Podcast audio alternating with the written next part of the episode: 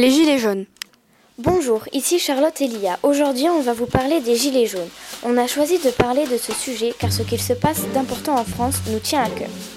Le mouvement des Gilets jaunes, du nom des Gilets de haute visibilité de couleur jaune portés par les manifestants, est un mouvement de protestation. Le mouvement des Gilets jaunes a commencé le 17 novembre. Ils étaient 282 000 à être mobilisés. Facebook est un des réseaux sociaux principaux parmi d'autres qui a permis de créer le mouvement des Gilets.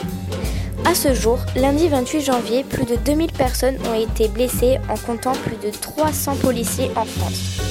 Il y a eu 8 morts depuis le début du mouvement et plus 4523 personnes arrêtées. Contre quoi protestent-ils? Ils protestent contre le prix des carburants, comme l'essence et le gasoil, qui ont beaucoup augmenté ces derniers temps. Lorsqu'on achète du carburant pour son véhicule, une grande partie de cet argent revient à l'État, sous forme de taxes. Pour les personnes qui habitent en campagne ou en périphérie de ville, il faut qu'elles prennent la voiture tous les jours. Il y a eu plusieurs manifestations, comme à Paris et dans beaucoup d'autres villes, selon la dépêche. Il y a eu quelques débordements comme à Albi.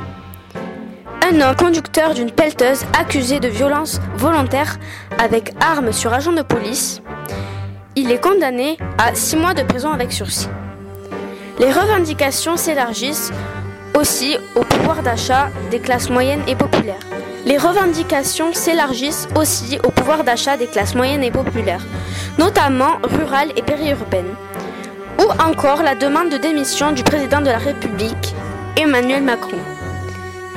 Nous en sommes aujourd'hui à l'acte 10 et pour l'instant personne ne sait comment va se terminer le mouvement.